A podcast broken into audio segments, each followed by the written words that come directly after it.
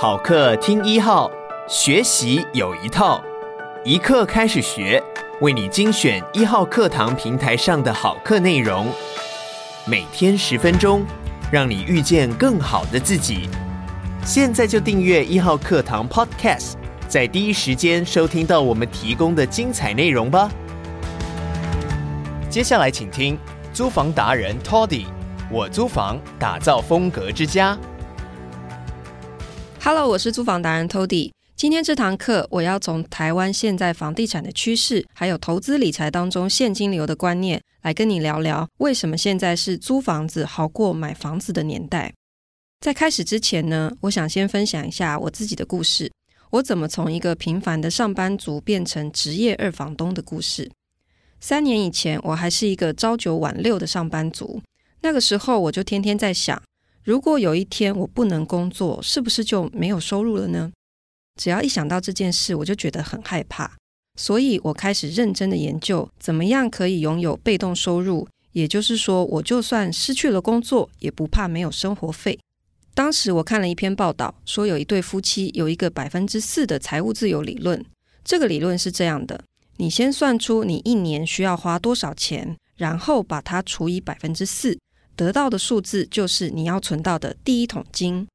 所以，假设你一年需要四十万的生活费，除以百分之四等于一千万。也就是说，你得先存到一千万，再用这一千万每年获得百分之四的利息去付你的生活费。理论上，只要本金不变小，你就可以一辈子靠这个利息活下去。一开始的时候，我真的相信，诶，所以我开始缩衣节食。计算我每个月要存多少钱，我很努力、很努力的存钱。过了半年，我发现，就算我一个月存四万块钱好了，一千万我要存多久啊？两百五十个月是二十年呢。我要不吃不喝二十年才能存到第一桶金，这也太没有效率了吧！而且这二十年什么钱都不能花，生活品质这么差，我能够坚持多久呢？第二个问题是，谁能够保证每年都有百分之四的利息呢？有个东西叫做通货膨胀，也就是物价的上涨。事实上，你的钱的价值是越来越小的。一旦通膨超过百分之四，就代表你的生活费完全被吃掉啦，你的本金的价值也越变越小。所以，一年的投资报酬率百分之四，真的够吗？我跟你说，这是完全追不上物价上涨的速度的。你花二十年缩衣节食，为了存到一千万，最后发现你根本永远追不上通膨的速度。所以用这种方法来追求财务自由，我觉得一点都不实际。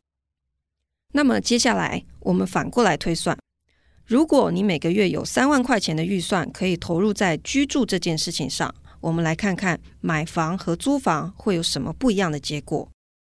先算买房。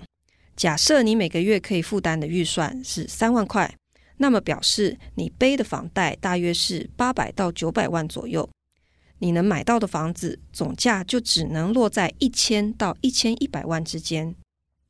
你想想，一千万在双北市能买到什么样的房子呢？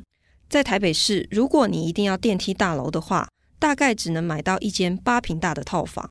再扣掉三成的公设比，实际的室内坪数可能只剩下五坪半。新北市可以大一点，大概能买到十五坪两房的房子。除非你能够舍弃电梯，买中古的无电梯公寓，那可能还有机会可以买到正常的三房家庭式公寓。讲到这边，请注意哦，这里还没有算到头期款和装修费哦。一千万的房子，头期款就要至少先准备两百万。加上装修费，没有个两百五到三百万是很难达成买房的梦想的。如果不买房，改租房子呢？租金三万，在台北市可以租到三十到四十平的三房，甚至是四房的公寓。就算是电梯大楼，也能有个二十平。因为不是自己的房子，东西坏掉、冷气不冷、漏水、壁癌啊，都可以叫房东来帮你处理。我还可以把房间分租出去。让室友来帮我分担租金。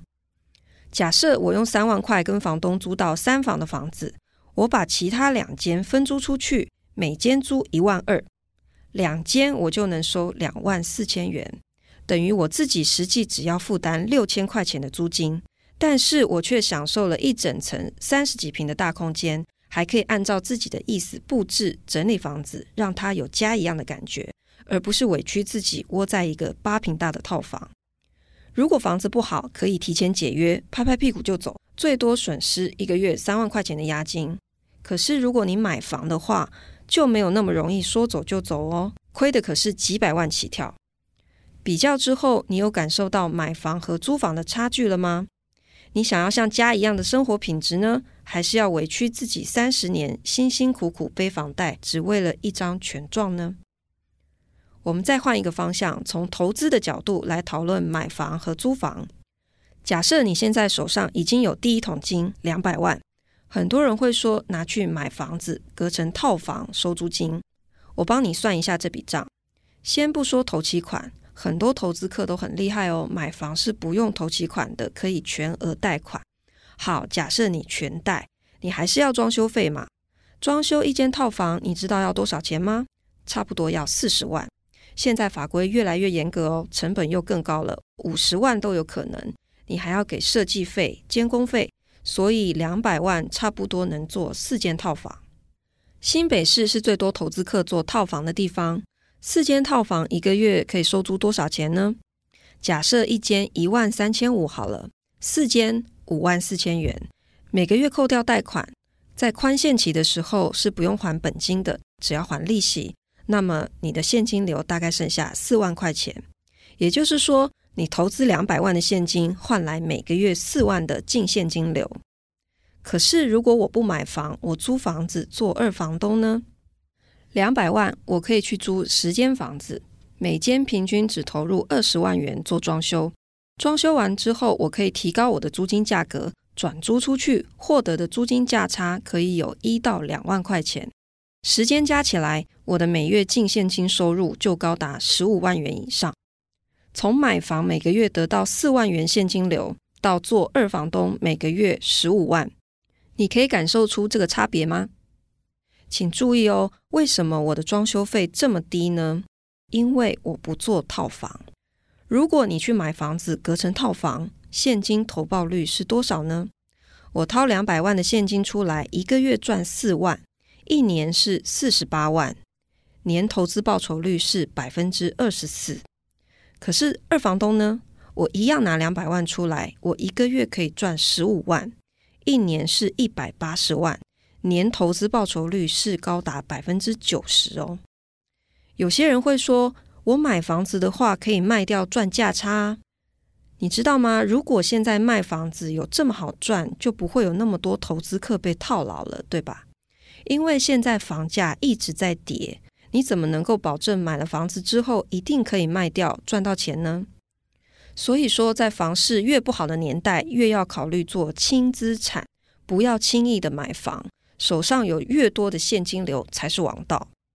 很多人还会有一个疑问说：如果我大房东可以出租赚钱，为什么要给你二房东赚呢？我跟你分享一个数据：台湾的闲置房屋有超过一百万间哦。虽然有的数据说是八十六万，也有数据说高达一百五十五万，但是可以确定的是，至少接近百万间哦。所以我反问你一个问题。如果这些屋主有想要拿房子来赚钱，他为什么还空着呢？其实就是因为有非常多的屋主，他根本没有打算拿它来赚钱嘛，或者根本没有时间打理这个房子。他可能做生意很忙，根本没有想到要出租赚钱，又或者他有想要出租，可是他不知道要怎么处理，也可能因为年纪大了，根本没有力气管理。所以这个时候，一个可靠的二房东去帮他管理房子，甚至帮他免费装修，他是高兴都来不及喽。